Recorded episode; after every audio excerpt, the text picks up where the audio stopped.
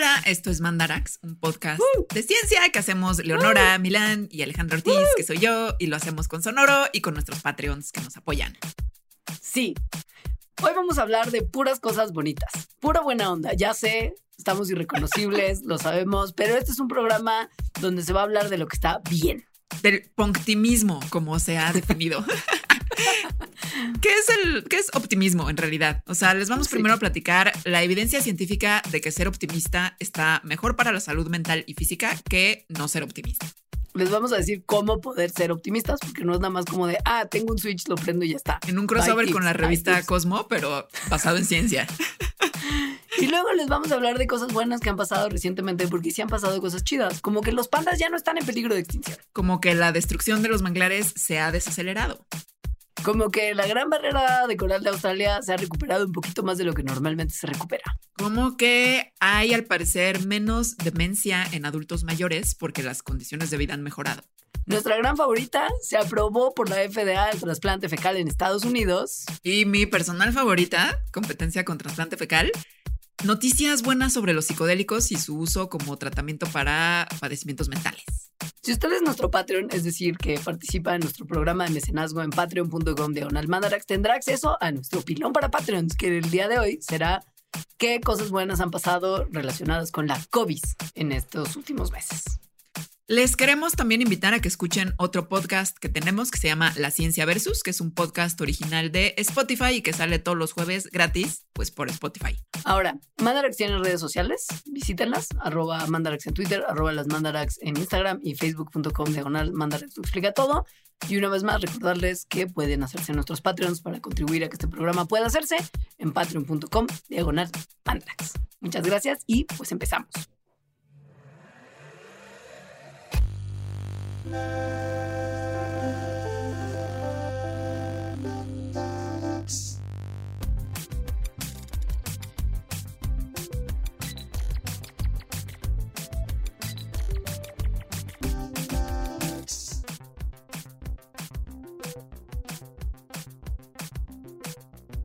Este Mandarax lo quisimos hacer porque no todo siempre está mal.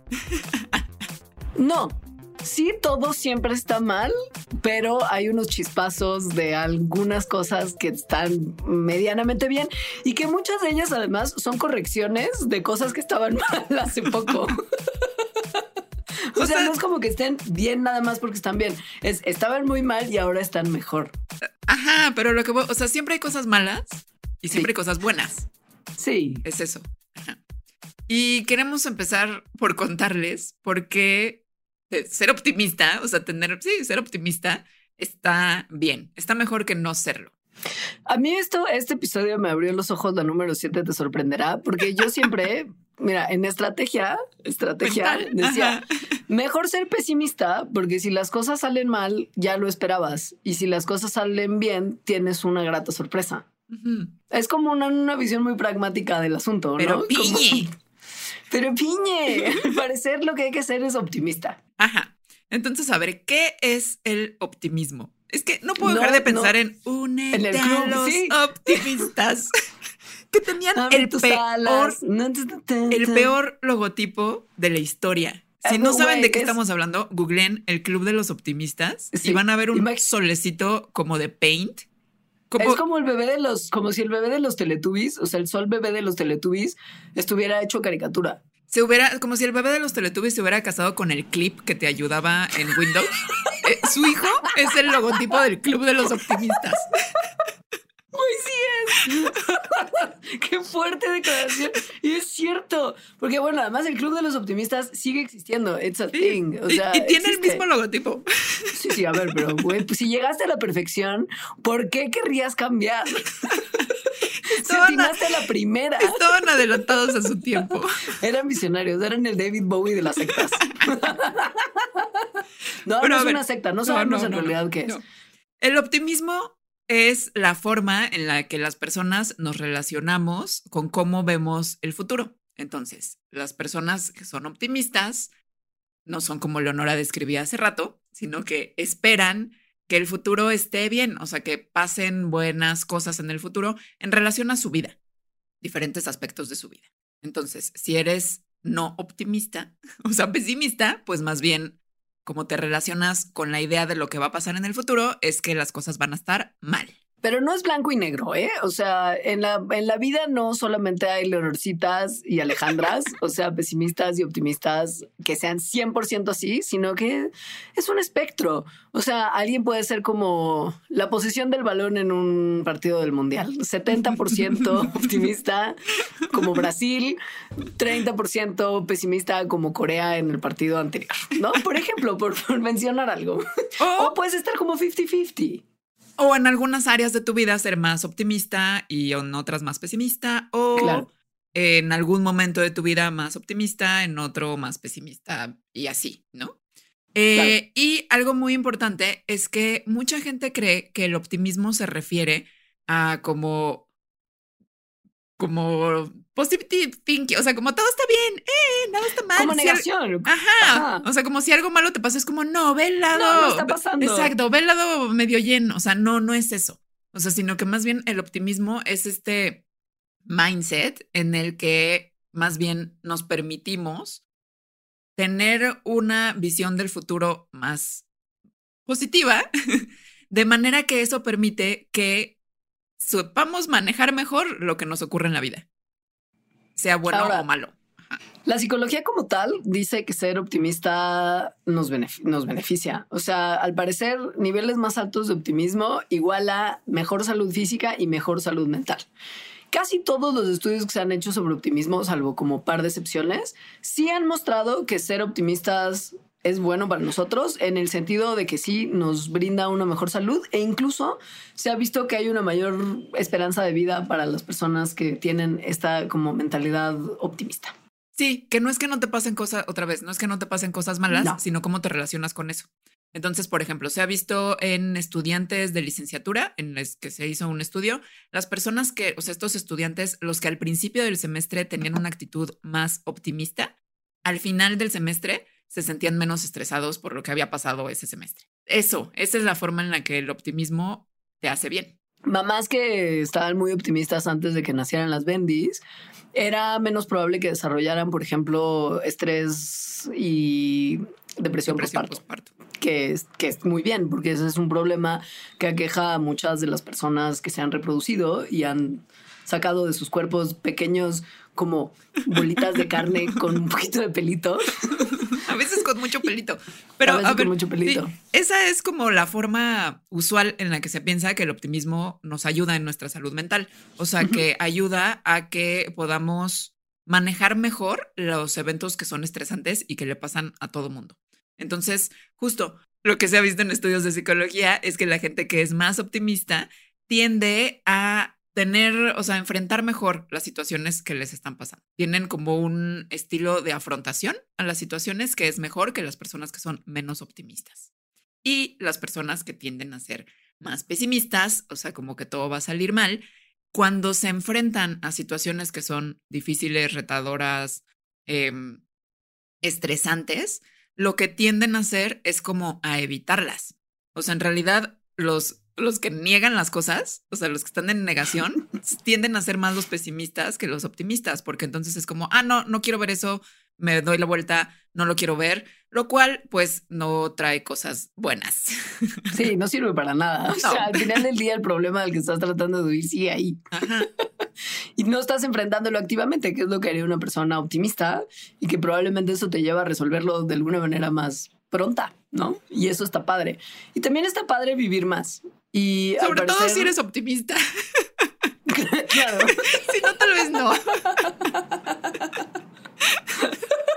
Sea, esto igual es una buena noticia para ambos lados, para pesimistas y para optimistas. De acuerdo, totalmente. Porque sí, se han encontrado en varios estudios indicios de que el optimismo puede estar quizá relacionado con una mayor longevidad de la gente. Por ejemplo, en el 2019 un estudio midió los niveles de optimismo de como 69 mil mujeres participantes del estudio que trabajaban como enfermeras y 1.400 vatos que eran pacientes en un centro de como tratamiento de veteranos de guerra de Estados Unidos. Y este estudio fue largo, duró 10 años para las participantes mujeres y 30 años para los participantes vatos. Y después de esto, los investigadores encontraron que los participantes que eran optimistas era más probable que vivieran más tiempo. Se han hecho otros estudios con, o sea, si 69 mil mujeres enfermeras les parecía poco. Se han hecho estudios mucho más grandes, o sea, con casi 160 mil mujeres también, de además muchos lugares del mundo, muchos orígenes étnicos, o sea, muy diversas. Y en estos estudios que también se hicieron durante mucho tiempo, o sea, se estuvo siguiendo a estas mujeres durante 26 años, se vio que el 25%, o sea, de, de todas las 25% más optimistas, tenían una, una probabilidad de 5.4 a 10% más que las demás de vivir más allá de 90 años. O sea, si, si eran más longevas, tenían más tendencia a ser más longevas, más bien. Como lo hicieron así de verdad con muchas mujeres de muchas regiones, de muchos orígenes, pudieron ver si tenía que ver o no con, por ejemplo, el origen étnico del que eran u otras cosas y no. O sea, de verdad no tenía que ver con enfermedades crónicas, con su demografía, con su estatus socioeconómico, tenía que ver nada más con su optimismo. Sí, ni siquiera, ni siquiera entraban en juego cosas como, qué sé yo, hacer ejercicio o hacer actividades que normalmente están asociadas con envejecer de una manera más sana. No, no, no, nada de eso. Solamente sonrisa, inserte sonrisa del guasón aquí. Ay, no, qué horror. No, y de hecho vieron que factores del estilo de vida como eso, como hacer ejercicio o comer bien, sí tenían algo que ver con, con, con, con la longevidad, obviously. Obvio. Pero solo un cuarto de lo que tenía que ver el optimismo. Damn, girl. O sea, igual puedes comer muchas papitas, pero pensar, esta papita me va a hacer bien. y vas a vivir más. Yo ayer comí muchas papitas y chetos con mucho optimismo. Ah, entonces sé que estoy ok. Sí, y un poquito de, de boneless. Entonces siento que estoy perfecta, lo estoy haciendo increíble. Ahora, ojo que, bueno, lo que podemos tomar de este estudio y lo que dice uno de los investigadores que participaron en él, es que estos resultados lo que nos pueden ayudar a hacer es enmarcar de forma distinta, por decirlo de alguna manera, las decisiones que tomamos que afectan nuestra salud. O sea, como que siempre estamos pensando en los factores de riesgo negativos, ¿no? Como, ah, Google va a tener cáncer, así con cualquier dolor de cabeza que te da que googleas y es como muerte lenta y dolorosa. ¿Cuántos años me va a restar esta papita? En vez de cuántos años me va a aportar. Exacto. O sea, tenemos que pensar como sobre cosas positivas que podrían ser beneficiosas con nuestra salud. Como por ejemplo, bueno, sí, me comí esa papita ayer, pero está lindísimo el día, entonces me voy a dar un paseíto y la naturaleza y qué padre que vivo todavía en una ciudad en la que a veces está bonito el día y puedes salir al parque. Y eso, y como verlo así como con una mirada de optimismo y esperanza, y eso funciona para tener una mejor salud. O también lo que dice este señor es que igual y si te enfocas nada más en evitar lo que es malo, no te estás dando cuenta de que tienes que hacer lo que es bueno, que sería lo que hacen los optimistas. O sea, ver no nada más las cosas malas, sino, ah, ok, hacer estas cosas que son benéficas para mi salud, está bien hacerlas. Y entonces las hacen y eso podría tener que ver con la longevidad. Ahora, ¿por qué es importante esto en el loco, loco mundo en el que vivimos? bueno, un poco porque cada vez es más difícil ser una persona súper optimista, porque cada que abres Twitter o cada que ves las noticias. Sobre todo si tienes Twitter es como un bombardeo de mal viaje todo el tiempo. Es como, ah, calentamiento global, crisis humanitaria, no sé cuánta gente muerta por quién sabe qué razón. Guerra en Ucrania. siempre hay como, como un bombardeo de cosas todo el tiempo que están horribles. O sea, hasta cosas que usualmente dan alegría, como ahí viene el mundial y es como, no, pero en este mundial se murieron no sé cuántos migrantes. O sea, todo es horrible. Sí, todo es horrible y además son problemas como muy grandes. Son problemas en, los oh, que, en los que no podemos tener injerencia en realidad. Sí, no. O sea, igual y puedes hacer un donativo para la guerra de Ucrania y eso está bien, pero en realidad tú, tú, tú no vas a acabar no con puedes hacer nada. Ajá. Claro. Sí. Y esto da bajón, porque no solamente estás teniendo esas malas noticias, sino la sensación de que eres absolutamente inútil para resolver todo lo malo que está pasando es como bajón extra. Y no solo bajón, sino que es bajón y además es como bajón y como no puedo hacer nada, me siento súper desempoderada justamente. Y entonces ya más bien no hago nada. Ignoro. Ignoro, ya no, No, hago tampoco. Sí, ya no hago tampoco la donación que iba a hacer, porque pues ¿para qué? O sea, de verdad, como seguro que ni va a llegar, no va a llegar a quien tiene que llegar, se la va a robar a alguien. O te sea, desinvolucras de tomar Sí. acción en cosas en las que sí podrías tomar acción. Y eso y está bien. no está chido. No, y al parecer, el optimismo quizá podría ayudar a contrarrestar esta tendencia de zafarnos de todos los problemas horribles que hay y como que empoderarnos un poquito, así tomar acciones. Porque pues obviamente si piensas nada sirve, pues no vas a hacer nada. Si piensas de alguna Sí. manera como, wow, quizá esto sí está contribuyendo, es una gotita chiquita, pero de gotita en gotita se puede llenar un vaso. Entonces, es que es ¿no? como paradójico, porque es como estos problemas tan grandes, nadie, ninguna persona solita va, tiene el poder de hacer nada. Pero muchas personas juntas, sí, ¿no? Entonces, eso es por lo que lo han estado investigando. O sea, no nada más les estamos dando un choro a Tole con el dedo. Ajá, sino que es algo que han estado investigando porque justamente sí es importante que la gente se involucre en la solución Sí. de cuestiones, por ejemplo, Sí. ambientales. Y mensajes muy negativos o muy pesimistas se ha visto en investigaciones que tienden a tener el efecto contrario. O sea, el efecto contrario de que hagas algo, ¿no? O sea, como, oh, no, todo está mal y todos los ositos polares se están muriendo, haz algo, es como, no, no voy a hacer nada, ¿para qué? Si ya todos están muriendo.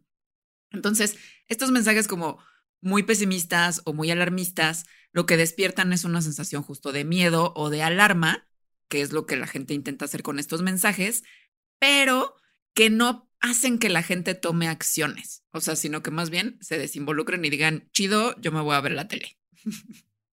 Ahora, si lo que mandamos hacia afuera son en, real- en vez de mensajes de estos negativos de todo es catástrofe, nada de lo que tú puedas hacer va a ayudar porque estamos fritos. Si más bien creamos mensajes que son un poquito justo más optimistas y que dan la impresión de, güey, hay un futuro mejor que es posible si todos le echamos ganitas. Entonces la gente se sentirá un poquito más involucrada y querrá actuar. La gente que estudió esto lo que sugiere es usar, por ejemplo, historias de éxito, como estaba todo mal, pero gracias a que un montón de gente hizo X, entonces Y ahora está mucho mejor. Aun cuando sigue siendo un problema, pero ya mejoró. O sea, esa mejora es como de, ok. O sea, si yo veo que mis acciones sí están ayudando a que, qué sé yo, el gran arrecife de coral no tenga tanto blanqueamiento, cosa de la que hablaremos en una parte posterior del programa, spoiler, puedes entonces sentirte como que sí tus acciones están teniendo un efecto y será más probable que sigas tomando este tipo de acciones. Y lo que dicen también estas personas que se dedican a estudiar esto es que otra vez, que sea un mensaje optimista no significa que niegue la realidad de lo que está ocurriendo. No. O sea, que niegue todo el cagadal de los problemas que existen. No, no, no Sí, se puede tampoco. No, es como no puede ser. reconocer que ese, que ese cagadal existe, pero que el mensaje no es nada más y ahí estamos y ya no hay nada que se pueda hacer. Porque además Claro. eso es un mensaje que es incorrecto. Si hay cosas que se pueden hacer y si hay gente en el mundo que está haciendo cosas y no todo lo que ocurre está mal. De manera que entonces la gente pueda conectarse más con esta sensación de optimismo que le hará, como han visto, pues hacer cosas justo para que este sea un mundo mejor. bueno, y- Ok. y, que no se sientan mal, que también es algo bueno. Además, O sea, sí. porque al final del día es eso. La, la- quien gana más por ser optimista es uno, no el- necesariamente el planeta. O sea, es real que ver el mundo de una manera un poquito más positiva hace que no seas un Grinch todo el tiempo y que no la pases mal tú, porque no solamente la pasan mal tus seres queridos lidiando contigo, tú la pasas mal. Y no lleva a ningún lado. No, Ajá, nada se arregla, nada, nada se arregla. Ahora, para ser Eh, optimista, no nada más es como, bueno, ya sé optimista. No, Sonríe. pero, pero les tenemos unos tips, unos tips para ser una persona un poco más optimista. Porque este es un programa buena onda, a diferencia de muchos otros mandraxes. Quizá todos. Yo creo que en general no somos tan, tan negativa, tan, tan, sí, tan pesimistas. O sea, sí siempre hablamos de mal viaje porque reconocemos que existe, Es, pero claro. también decimos las cosas que están bien. Y tenemos este programa para reivindicarnos en caso de que no. Ok, ¿cómo le hago para ser más optimista? Necesito una guía. Cosmopolitan, ayúdame. Habla por teléfono a un terapeuta. No, en serio, el chilling sí. Y no a cualquier terapeuta. Hay un cierto tipo de terapia que al parecer funciona un poco mejor. Sí, que es el, que es la terapia cognitiva conductual. Que en general funciona muy bien para muchas cosas. Entonces, a ver, eh, la terapia cognitiva conductual lo que se ha visto es que aquí las personas que de repente tienen una tendencia hacia el pesimismo pueden trabajar sobre los pensamientos que están teniendo. Entonces, por ejemplo, si, estas, si estos pensamientos como muy pesimistas están haciendo que la gente se ponga como unos estándares muy altos hacia sí mismos, o sea, como tengo un pensamiento muy pesimista sobre mí, o sea, de que no soy suficiente, por ejemplo, de que no lo voy a lograr, y entonces el estándar que se ponen muy alto, lo que trabajan las personas, o sea, los terapeutas que son cognitivo-conductuales, es que vean estos pensamientos y que traten como que nada más dejarlos ir, que entonces este perfeccionismo que les está atormentando lo dejen ir y se pongan metas que sean más realistas, de manera que entonces su pensamiento vaya transformándose del pesimismo al optimismo. La siguiente sí está bien cosmopolitan, un poquito, pero igual y chicle y pega y funciona. ¿eh? A mí, este tipo de dinámicas normalmente no me sirven para nada, pero a porque eres pesimista. Porque soy pesimista. Y floja, sobre todo soy floja. Entonces esto, esto es tarea, ¿no? Y no lo voy a hacer. Pero si usted sí gusta, por ejemplo, de escribir, se sugiere que uno se siente tantito y piense un poco en su futuro, porque un poco el optimismo tiene mucho que ver con cómo vemos nuestra vida y nuestra vida también involucra ver cómo nos vemos en un futuro, no nada más de cómo vemos ahorita, como de estoy ok, como el perrito del meme del juego que this is fine, no, como en un futuro, ¿no? Entonces, el que nos tomemos un tiempo para pensar en cosas buenas que pueden venir en un futuro puede aumentar nuestro optimismo. Y más todavía si las escribimos en un diario de cosas buena onda que vienen para nuestras vidas. Y eso, sí. efectivamente, parece muy cosmopolitan, pero se ha estudiado científicamente. Y se estudia científicamente con muchísimas personas. O sea, se hizo una, un metaanálisis, que es un análisis como de varias investigaciones, entonces junta como a muchas, ¿no? A 29 investigaciones, o sea, no poquitas, son un montón. Estas 29 investigaciones en total, o sea, las personas que, que se estudiaron fueron 3.000 participantes, que también son muchos. Y lo que, se, lo que se hizo es que se estaba viendo qué tanto tenían efecto diferentes intervenciones optimistas, que así es como se le dice a este tipo de cosas como la que dijo Leonora, o sea, como escribe la mejor versión futura de ti misma, esa es una intervención optimista. Y entonces no es un flash mob de gente súper sonriente, vestida de amarillo y con logo del, Club de los Optimistas, aun cuando suena así. que puede ser así, pero funciona, o sea, porque lo que vieron es que de todas las intervenciones optimistas, esta de escribir tu mejor versión futura posible era la que así tenía como mejores resultados en incrementar el nivel de optimismo de las personas. Entonces, eso quiere decir que si te estás sintiendo como en el lado negativo o pesimista de la vida, muy probablemente funcione para subir tu nivel de optimismo, que si te tomes un ratito para escribir, ok, en el futuro yo me veo ganando como siempre. o bueno, una lista como más específica y realista, pero que sí es un futuro bueno para ti y eso va a ayudar. Sobre todo si pones en un cuadernito como 10 mil veces yo merezco abundancia. Eso se ha visto científicamente que lleva a que la policía te persiga porque tu esposo malversó fondos de la nación. Y que luego vivas en Londres. Tomes el metro. Es un, es un caso directo de cómo esto funciona. No, no, bueno, ya. Fuera de cotorreo, sí. Esto funciona, pero justo si una persona es más bien del tipo perezoso como yo, quizá el ver las cosas de otra manera puede ayudarnos también a ser un poquito más optimistas en el día a día sin tener que estar comprando libretitas y plumas. Por ejemplo, hay que enfocarnos en las oportunidades que la vida nos presenta, aún en circunstancias que no parecería para nada que son algo de lo que puede derivar una cosa positiva, ¿no? Por ejemplo, uy, tengo cita médica y por alguna razón, como en el aeropuerto, todas las citas se fueron atrasando y entonces para cuando yo llegué a la hora puntual de mi cita, ya la doctora tiene dos horas de atraso. Entonces me voy a tener que sentar en esa sala de espera dos horas. Aquí hay dos oportunidades, aquí hay dos posibilidades de enfrentar esa situación. Una, hervir en el mal viaje de cómo estás perdiendo tu tiempo así y enojarte con todas las personas que están en la sala de espera que claramente llegaron tarde a sus citas y con la doctora por no tener un funcionamiento responsable de su oficina o quizá usas ese tiempo libre que de repente tienes en tus manos y lees un libro o le llamas a tus amigos o haces unos memes y los compartes y le traes felicidad a la gente. Si te lesionas jugando tenis, que esas cosas pasan, por ejemplo, No digas como, oh, qué mal viaje, no voy a poder jugar tenis en meses. Di, bueno, voy a aprovechar para entrenar mi core, porque puedo hacer otro tipo de ejercicios y entonces tener un abdomen marcado, six pack. Para a, a, mí me acaba de pasar eso y siento que estuve como un ping pong entre, entre el mal viaje y el aprovechar oportunidades porque recientemente tomé un vuelo que tenía que ser de cuatro horas y hubo uh. una demora de siete. O sea, estuve como diez horas en el aeropuerto. Pero ¿a quién viste en shortcitos verdes durante tu tiempo de espera? Exacto, porque era tanto tiempo que me dio tiempo de irme a un centro comercial y ver una película. Y vi Wakanda Forever con Tenochito. Tenochito bebé en sus chorcitos y todo estuvo mejor durante esas más de dos horas que vi la película. Luego ya mal viaje, luego me metí a una tienda, compré cosas. En fin, ping pong, pero no estuvo del todo terrible todo el tiempo. Y aprovechamos para meter otro minutito de apreciación de Tenoch Huerta en el programa. Además, no lo habría visto, porque de, verdad, o sea, si no hubiera pasado esto hasta este momento, no habría visto esa película. Es real. Sí, me siento agradecida de eso. No con la aerolínea, malditos, pero bueno. Sí, no, con la vida. Porque te, te quitó las manzanas, pero te dio una perita. Ajá. Con shortcitos verdes. Sí.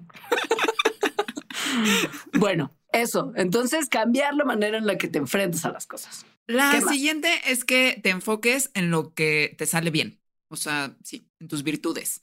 Y esto se ha visto otra vez, las cosas que les estamos diciendo suenan muy cosmo, pero todo está respaldado por la ciencia. Este está respaldado por la ciencia de un centro que está bien padre que se llama el Greater Good Science Center en la Universidad de California Berkeley.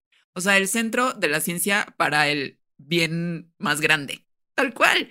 Entonces, ellos han visto que cuando las personas se, se dan un tiempo para como reflexionar en cuáles son sus mayores virtudes personales, o sea, por ejemplo, la curiosidad, la perseverancia, soy muy amable, soy muy buena amiga, cosas así, y después de hacer esta reflexión, eligen una y se ponen como una tareita de ponerla en práctica ese día. O sea, por ejemplo, yo soy, yo siento que una de mis virtudes es que soy muy buena amiga. Ah, bueno, entonces hoy le voy a hablar a una amiga y ya, ¿no? O sea, como de nada más para ver cómo está, platicar un rato, hacerle reír, ta, ta, ta. Entonces, si esto la gente lo hace como repetidamente, pon tú una vez a la semana, después de un tiempo, esto hace que las personas pues sí se sientan mejor y ven las cosas mejor. Ahora les podemos compartir en la bitácora un link de una encuesta para que si usted de plano es como de, pero no soy bueno para nada, no tengo ninguna fortaleza y entonces está tirando al piso así durísimo porque cree que no sirve para nada.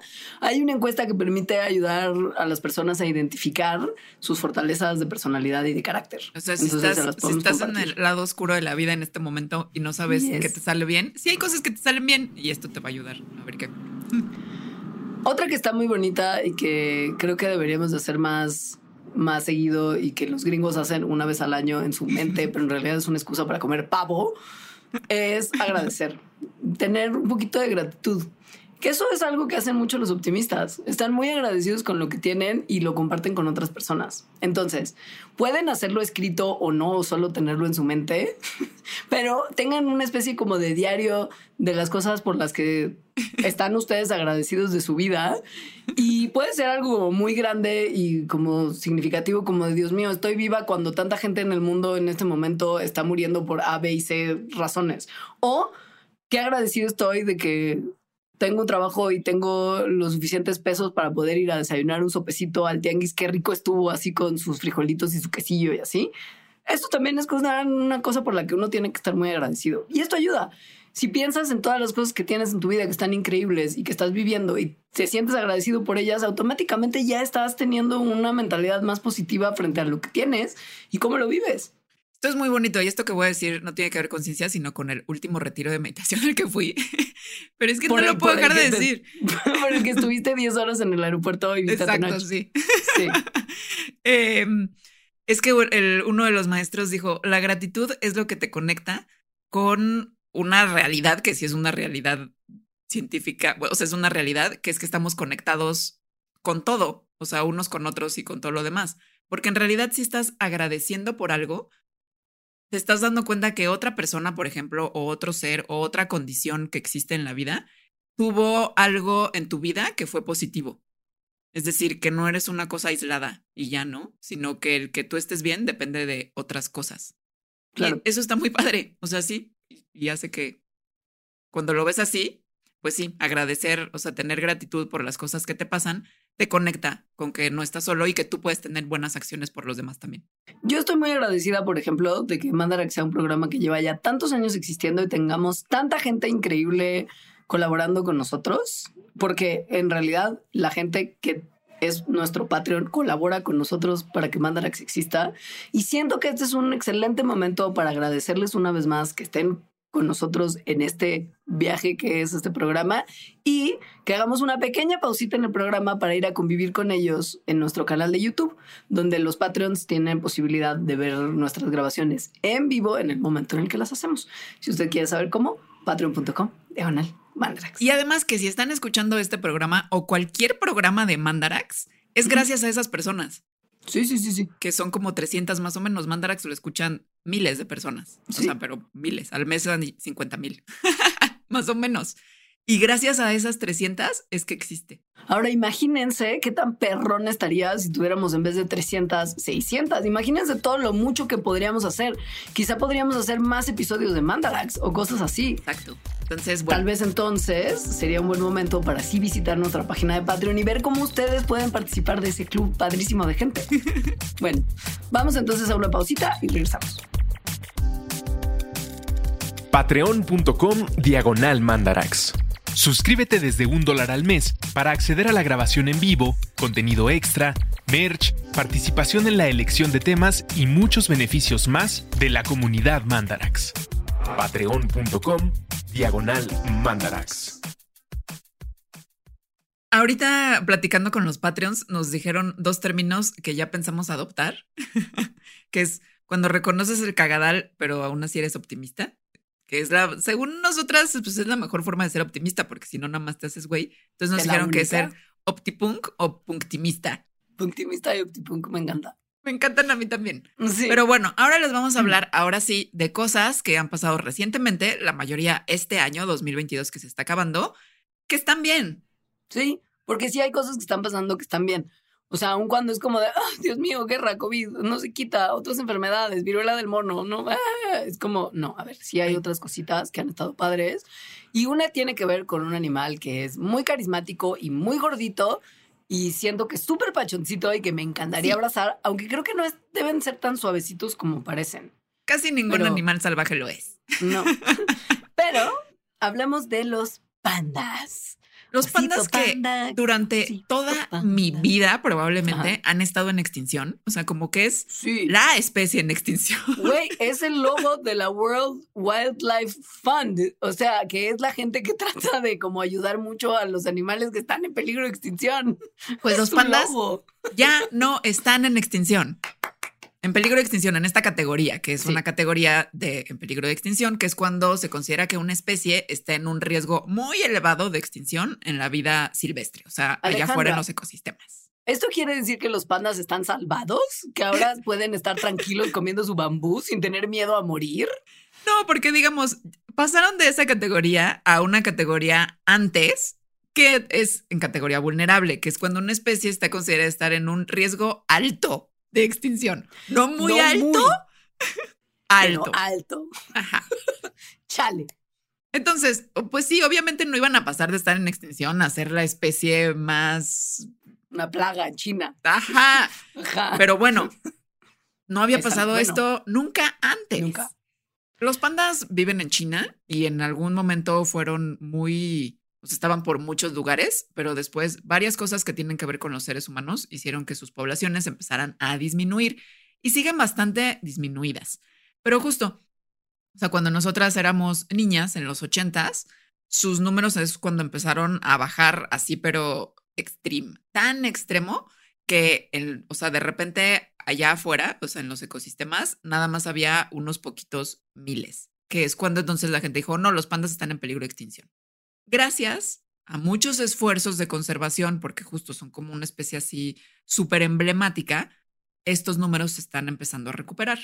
¿Por qué es importante esto? Bueno, los pandas no la pasaban mal aislados. O sea, no es como que hubiera un malestar humano que estuviera como dándoles lata solo a los pandas, que de por sí tienen una importancia ecológica significativa porque ellos tienen un, pues un servicio de polinización importante porque comen bambusito y no hacen de polinización, de, de, dispersión. De, de, dispersión, sí. De semillas. Y hacen popis, claro, y entonces en sus popis hay semillas y entonces van por todos los prados diseminando semillitas de bambú y esto hace que, bueno, que la vegetación mejore y crezca feliz porque pues no solamente se dispersan las semillas, sino que también se les da de comer con, con el, el, envase en el que vienen incluidas. Pero no solamente, pues justo los pandas son importantes per se. El hábitat donde viven los pandas, que es lo que en realidad estábamos amenazando durísimo y por eso los pandas están en peligro de extinción, es uno de los ecosistemas más biodiversos del mundo. O sea, pero top, así como top 5, 100% está ahí, tal vez top 3, sí, uno de los más importantes del mundo. Y es un ecosistema en donde viven muchas otras especies que también están amenazadas y en peligro de extinción, como muchos tipos de monos, como los pandas rojos, como los leopardos de la nieve. ¡Ay, los pandas rojos! Güey, los leopardos de la nieve son las cosas más majestuosas que hay. Son sí. como hermosísimos. Pero bueno, entonces, si el hábitat de los pandas es dañado por los humanos y los pandas están muriendo, estas otras especies un poco también. Entonces, que los pandas estén bien significa que su hábitat está un poquito mejor y que probablemente esto también significa que estas otras especies no tienen tanto la soga en el cuello como lo tenían hace unos años. Y desde el 2016, desde el 2016 ya la IUCN, que seguramente han visto citada muchas veces, que es la Unión Internacional para la Conservación de la Naturaleza, que es la que pone estas categorías, había quitado a los pandas de la categoría de en peligro de extinción a vulnerable, pero mucha gente, muchos científicos, sobre todo científicos en China, habían dicho, mmm, creemos que no. Pero desde 2016, que no es hace tanto tiempo, es hace seis años, pasaron muchas cosas, muchas cosas buenas que hicieron que ahora esos científicos que decían, mm -mm, siguen en extinción, dijeran, ok, no, sí, ya creemos que está mucho mejor. Cosas como, por ejemplo, se ha visto que su hábitat, el ecosistema este super mega biodiverso, pues ha incrementado, eh, sobre todo porque hay muchas reservas naturales y hay mucha gente en China en estas reservas naturales que está súper comprometida en cuidarlo y que no haya gente que vaya y lastime a los pandas. Se hizo un parque nacional que se llama el Giant Panda National Park, que tiene cubierto el 70% del hábitat que todavía le queda a esta gente, bueno, a estos, a estos ositos, que está muy bien porque pues justo eso significa su protección. Hay muchos más pandas que están sobreviviendo y reproduciéndose en cautiverio.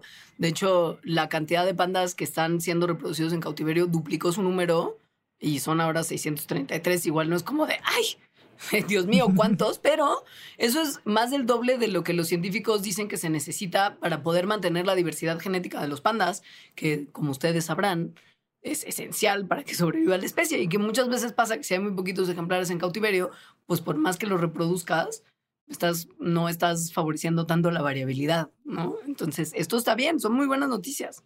Son buenas noticias, sobre todo si se mantiene así. Otra buena noticia es que la destrucción del manglar, que es horrible y que está por todo el mundo, se está viendo que últimamente se está desacelerando. Es decir, continúa la destrucción, pero continúa un ritmo menor que el que había antes. A ver, ¿por qué es importante esto? ¿Por qué hacemos tanto ruido en el manglar y por qué odiamos tanto lo que se hace, por ejemplo, en Tulum y en Holbox, que es como de manglar al demonio, cadenas hoteleras? No, qué horror. Los, sí, sí. los manglares son súper importantes, sobre todo en vista del cambio climático que es inminente. Los manglares son, no sé por qué no nos dicen tanto esto, según yo, o sea, absorben CO2 muchísimo. muchísimo o sea, lo güey, así. Pero muchísimo. Digo, todos los humedales costeros, en donde se incluyen los manglares, pero también otros ecosistemas, capturan tasas de carbono 50 veces más que un bosque tropical, o sea, que el Amazonas. 50 veces más. Nada de eso de que el Amazonas es el pulmón del planeta. Al parecer esos charcos lodosos donde hay un montón de mosquitos son en realidad los que están haciendo la chamba. Y tiene mucho sentido porque, a ver, en los manglares hay la fotosíntesis como tal que hacen los arbolitos del mangle, ¿no? Entonces ahí se absorbe el CO2 de la atmósfera. se convierte un poquito de este gas en oxígeno que sale de vuelta a la atmósfera. Esto es muy básico, todos lo saben, pero quizá lo que no sabían es que otra parte del dióxido de carbono viaja por la planta y se queda almacenado en el tronco y en las hojas y en las ramas y finalmente en las raíces. Esto pasa en los árboles en general. Pero, ¿qué tal aquí? Que como están en todas esas raíces en un fanguito, mucho del CO2 pasa a las áreas fangosas del suelo y ahí se queda almacenado por muchísimo tiempo, tipo cientos o miles de años. Y otro porcentaje además se va al agua que ahí los pastos marinos lo transforman en oxígeno y mm, negocio redondo. Es una de las mejores maneras de procesar dióxido de carbono, mucho más que nada más un árbol que captura dióxido de carbono, pero que no tiene que el fango como tal y el mar como tal para transferir dióxido de carbono allá. O sea, los manglares son de los mejores sumideros que existen de dióxido de carbono. Por eso, porque lo captura, lo captura 50 veces más que un bosque tropical y lo almacena 5 veces más que un bosque tropical. Entonces, bueno, queremos que haya manglares. Además de que tienen otros servicios ecosistémicos súper importantes, como por ejemplo, si hay un huracán, hace que no llegue tan fuerte a la costa, en fin, muchas cosas. Viven un montón de especies ahí, aunque uno piense que no. Hay un montón de bichitos y animalitos y, criaturas viviendo en los manglares. Sobre todo pececitos bebés. O sea, ahí es donde van a poner sus huevos y nacen, porque como que están protegidos por las raíces. Entonces son súper importantes para las pesquerías y para, para la industria pesquera de todo el mundo. Entonces, bueno, a pesar de toda esta importancia del manglar, desde hace muchos años, desde que se le, de, hecho, desde que se empezó a medir, se ha visto que la cobertura de manglar en el planeta va decreciendo y decreciendo y decreciendo. ¿A qué tasa? Pues a una tasa, pues depende del lugar, pero más o menos como entre el 3 y el 5%. ¿Por qué pasa esto? Pues principalmente por el cambio en el uso del suelo como tal, como lo que pasa en muchas de las playas de la Riviera Maya, que es donde nosotros mexicanos podemos ver muy de cerca la destrucción del manglar como tal. Nos gusta quitar los manglares y los humedales costeros para poner hotelitos en la playa que están bonitos y tienen mucho turismo y entonces, bueno, el turismo es importante porque la economía, bla, bla, bla. También es como de, mm, este terreno lo podría usar para acuacultura o agricultura o como muchos otros métodos, como muchas otras formas para poner vacas. Sí, para hacer como pastizales y que ahí vivan otro tipo de animales que no tendrían nada que estar haciendo ahí y que pues justo hace que se pierdan todos estos servicios ecosistémicos. Entonces, básicamente sí, es nuestra culpa. El 62% de los manglares que se pierden es por el cambio de uso de suelo, cortesía de los humans. Pero la cosa buena es que justo desde que se empezó a medir la pérdida de manglar, que fue en 1996, el promedio de pérdida de estos ecosistemas en el mundo es de 0.21% al año. Y el, el último reporte que se hizo, se vio que esta reducción bajó a 0.04% al año entre 2010 y 2020 que es un montón, o sea, entre punto 21 y punto 04 es un montón. Entonces sí, se sigue perdiendo, pero al parecer en los últimos 10 años se ha perdido mucho menos. ¿Por y ya están protegidos, justo, pues es que ya se han tomado acciones en las que se reconoce por fin que son lugares muy importantes y más del 42% de los manglares del mundo hoy tienen categoría de protegidos. Países como Brasil, que lo hacen muy mal con el Amazonas, pero pues al parecer lo hacen mejor con esto, Estados Unidos y Bangladesh protegen más del 80% de sus manglares. Y esto aumentó un 17% desde el 2012. O sea, en 10 años se ha protegido, se, ya está en categoría de protegido 17% más manglar que antes. Y esto está muy bien, es una cosa muy buena. Dentro de todo el cagadal. Que ha tenido resultados, o sea que justo ahí se ve el resultado, ¿no? Y hablando de resultados, aquí está lo que les spoileré hace un ratito un poquitín y que tiene que ver con ese lugar mágico, místico, musical del que ya hemos hablado en este programa, que es la Gran Barrera de Coral de Australia, que está mal, pero tuvo su mayor recuperación desde que la empezamos a monitorear. Que se empezó a monitorear hace 36 años. Y cada año entonces quienes la monitorean sacan un reporte donde dicen que, que tan mal va. Porque sí, literal, es lo único que avientan. Sus resultados es, uy, no. Y el año siguiente es de, uy, no, no, no, no, no, no. Uy, no. Y así sucesivamente hasta que ahora. El último reporte, que es de 2021 y 2022, muestra que hubo un incremento de la cobertura de coral en una parte de la gran barrera de coral. Entonces, en esta parte, que es una región al norte de Queensland, que es en Australia obviamente, se incrementó 36%, eh, que es como lo máximo que se ha incrementado. Y en otra parte, que es como al, la parte central de la gran barrera de coral, incrementó 33%, que también es lo máximo que se ha visto que se ha incrementado en estos 36 años que se le ha monitoreado. However, however, en una región del sur de la Gran Barrera bajaron los niveles eh, de un 38% a un 34% de cobertura de coral en la barrera. Entonces, bueno, no todo está floreciendo, pero sí los porcentajes que han aumentado de cobertura en los lugares donde ha aumentado son muy significativos.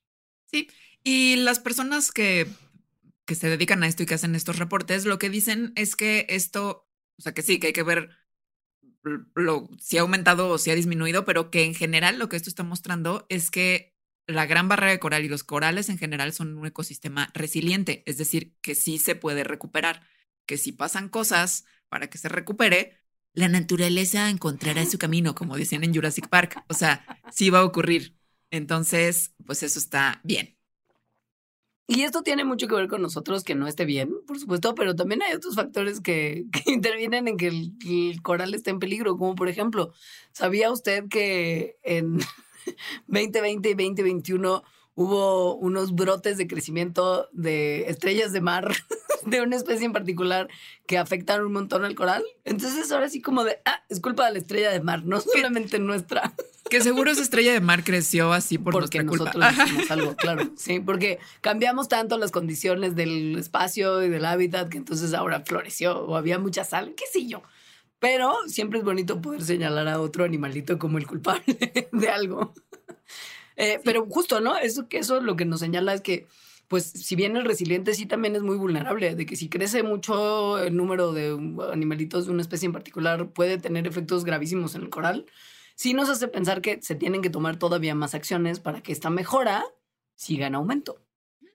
Luego otra cosa como buena mala que pasó con la gran barrera de coral es que este año hubo un blanqueamiento, un blanqueamiento masivo de coral que ha sido el cuarto en siete años.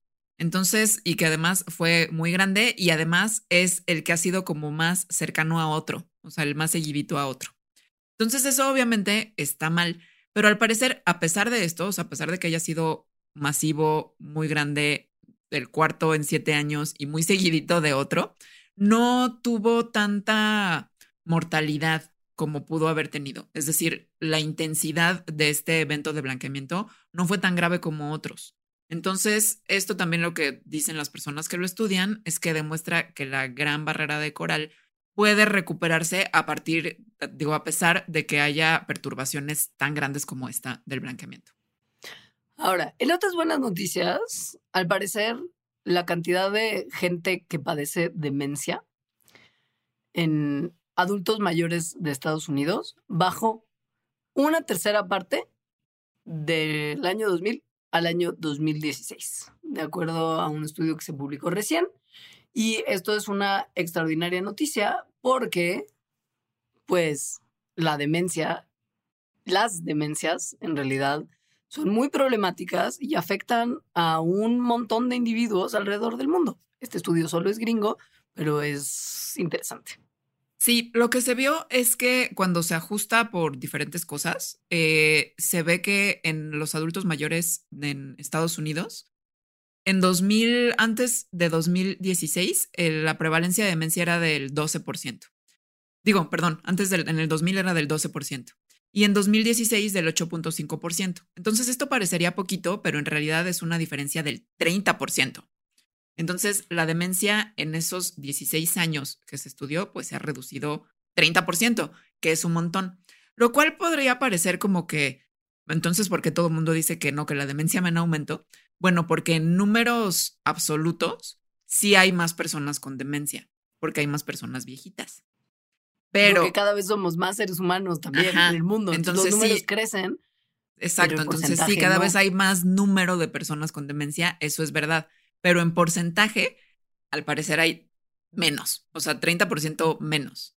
Y algo que está pues muy padre de esto es que el estudio lo que indica es que la causa de esta reducción en la demencia tiene que ver con las condiciones de vida de las personas que han mejorado y que tiene que ver muchísimo con la educación.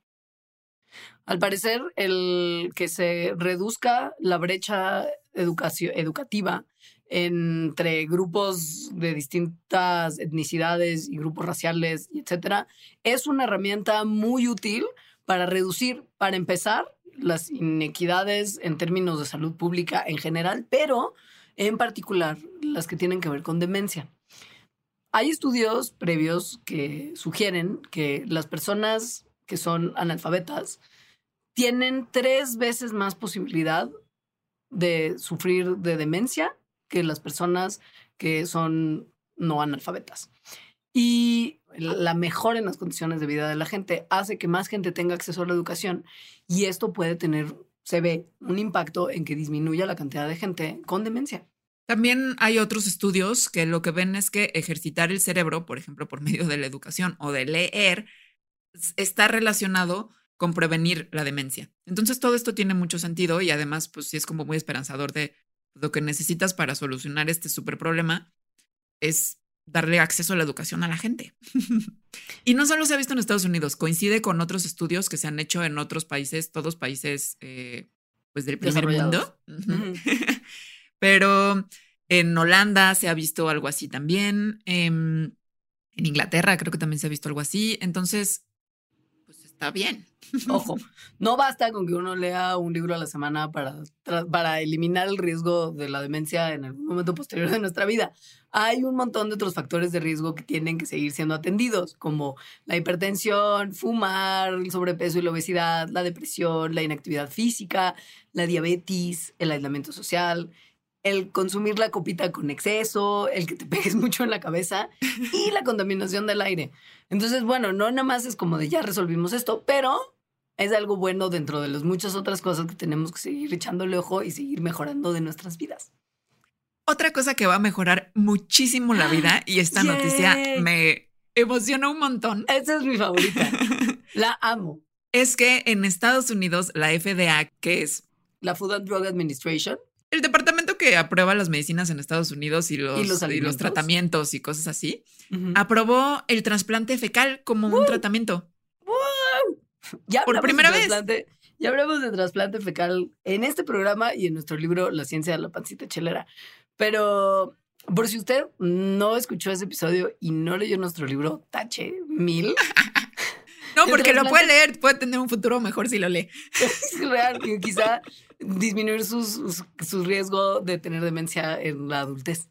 Ah, tiene la oportunidad de leerlo. Exacto. Bueno, popis de un humano que tenga una microbiota así chidísima, robusta, variada, resplandeciente, es trasplantada al tracto digestivo de una persona que no tiene una microbiota con esas características tan optimistas, justo, para tratar de prevenir infecciones con, sobre todo, bacterias que son resistentes a tratamientos convencionales de antibióticos. En particular a una que se llama Clostridium difficile. Entonces, esta bacteria Clostridium difficile hace que tengas diarrea forever. Forever. Pero de que de, ya, y puede ser, puede ser fatal.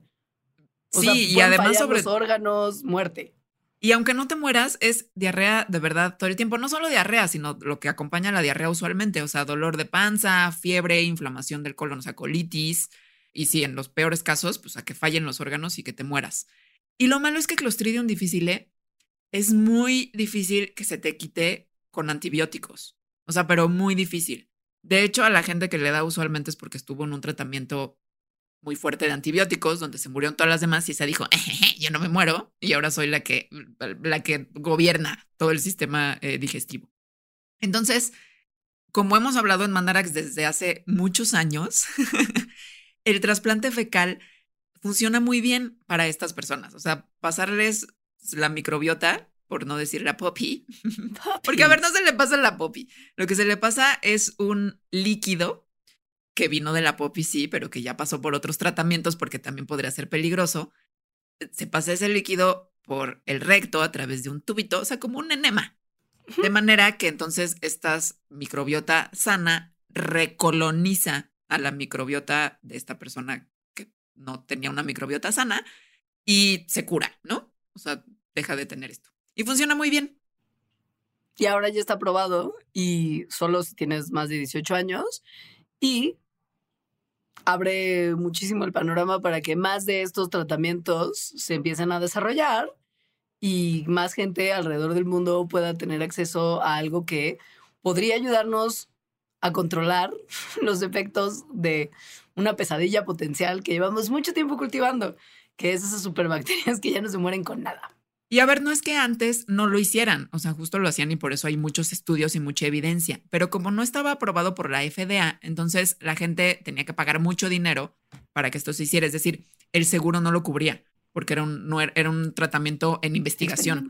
Ajá, exacto. Ahora ya es un tratamiento aprobado y no necesariamente tiene que ser por un tubito por atrás, sino también eh, el tratamiento aprobado es por medio de una pastillita. Hablando de tratamientos y cosas que solamente se habían utilizado experimentalmente, tanto para la ciencia, tanto por la ciencia como por los consumidores, hay avances en el uso de los psicodélicos como tal para cosas de nuestra salud. Este también me encanta. Entonces, cuando hicimos el programa de los psicodélicos el año pasado, dijimos que no había evidencia de las microdosis, evidencia científica. O no muy buena evidencia científica. Bueno, ya hay más. Y la evidencia científica lo que dice es que las microdosis, cuando le preguntas a la gente si les están funcionando, les funcionan súper. O sea, lo que la gente dice es, me funciona súper bien, hasta dejé de usar antidepresivos.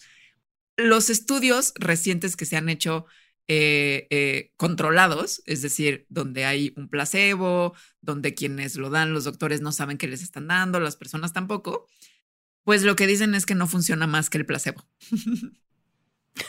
Lo cual es interesante, no es que esté mal, es interesante. pero lo que es muy interesante sobre todo es que ya se estén haciendo más estudios serios que nos permiten ver hasta dónde podemos llegar con este tipo de posibles tratamientos.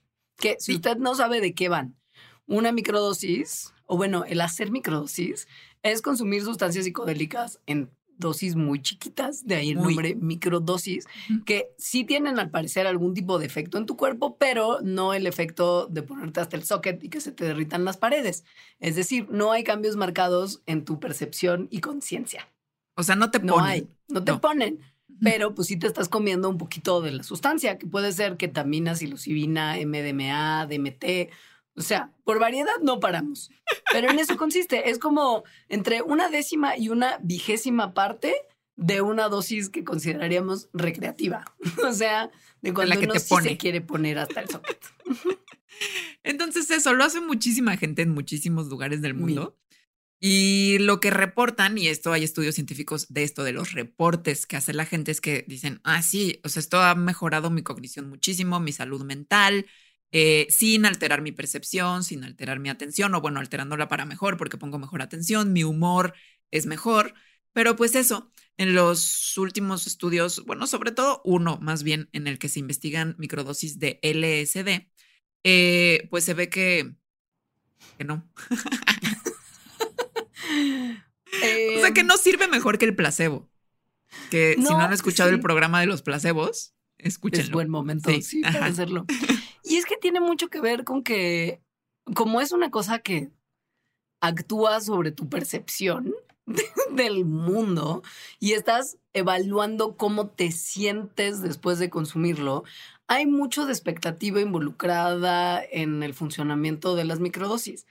O sea, si tú estás esperando que como te estás comiendo esa microdosis mejore tu creatividad, tu cognición, tu estado de bienestar mental, si estás esperando que eso pase, es muy probable que si te metes una pastillita de azúcar o te metes una vigésima parte de un champi que te comerías para un party de 10 horas, pues sí tu cabeza vaya a decir, estamos haciendo algo para sentirnos mejor, ergo nos sentimos mejor. Que si escuchan el programa de los placebos, es básicamente lo que hacen un montón de medicamentos. o sea, muchos medicamentos no, o sea, no sirven más que el placebo, de verdad. Y todos los medicamentos y todos los tratamientos tienen un componente de placebo. Claro. Entonces, sí, no es que esto necesariamente esté mal. Creo que la buena noticia aquí es que hay más investigación y cada Claro. vez hay más. Y no solo eso, sino que en Canadá ya están regulados como un tratamiento para la salud mental. Esa gente está muy avanzada. Sí, están muy avanzados. Sobre todo O los que viven en Alberta, que es donde se reguló. Sí, y que se va a regular no solamente el LSD, sino también la psilocibina, la psilocina, el MDMA, la mescalina, el DMT, el 5-metoxi-DMT y la ketamina, todo para desórdenes psiquiátricos. O sea, es un rango muy amplio. Y, y que se están regulando porque los psicodélicos, como ya lo mencionamos en el programa de los psicodélicos, parece que pueden tener mucho futuro como terapias para condiciones de salud mental que incluyen ansiedad, depresión, para estrés postraumático se han estudiado un montón y para desórdenes que tienen que ver con abuso de sustancias. Ojo, esto sigue siendo ilegal, o sea, el consumo de las drogas en modalidad recreativa sigue siendo ilegal en Canadá, pero médicos e investigadores ahora pueden pedir un permiso especial Hola, Health Canada, ¿me das permiso de experimentar y usar psicodélicos para ya sea investigación o para pacientes que tienen Como alguna tratamiento. especial, como tratamiento? Y Health Canada te puede decir, yes, yes indeed. Y tampoco es que sea así tan fácil y que cualquier No, no. médico o cualquier sí, Hijo de vecina. ajá, lo pueda pedir este permiso, sino requiere todo un procesito, ¿no? Porque, pues sí, o sea, sí son muy prometedores, pero tampoco para hacerlos así al chilling. Entonces lo tiene que administrar un profesional de la salud que pasa por todo este proceso para pedirlo, en fin. Pero, pues es la primera vez en el mundo desde los 60 que se prohibieron estas sustancias, que las personas van a tener un acceso legal supervisado por un profesional de la salud para una terapia con psicodélicos. Está increíble. Sí está, sí está muy. Sí. Y con esa noticia tan buena y tan estimulante para mudarse a uno de los lugares con climas quizá más extremos que tenemos en el continente, vamos a hacer el cierre de la parte gratuita del programa, digámoslo así. Y vamos a dar paso, que ustedes, si no son nuestros Patreons, ya no lo van a escuchar, a lo que conocemos como nuestro pilón para Patreons, que en esta ocasión va a tener que ver con cómo vamos, que también es algo bueno, con todo el tema de la COVID en este cierre de 2022, porque han pasado cosas buenas y si usted entra a patreon.com diagonal mandarax puede enterarse de qué cosas buenas han pasado. Adiós. Si- Gracias si por no escuchar. quieren, pues sí, gracias, los queremos un montón, recomienden nuestro programa. Gracias por habernos escuchado todo este año. Que tengan, si nos están escuchando cuando este episodio sale, que tengan un feliz año nuevo y lo mejor para ustedes en este 2023. Únanse a los optimistas, ya vieron que es bueno para la salud. A los optimistas. Los optimistas. Sería el logo del solecito, pero con pelito punk. Que ya es-. Ya es un poco punk ese Pero si lo pintas como de morado y le pones como un arete de la nariz, queda Ajá. perfecto. Pero bueno, gracias por haber estado con Mandarax en este 2022. Los queremos un montón. Mil gracias. Adiós. Hasta el 2023.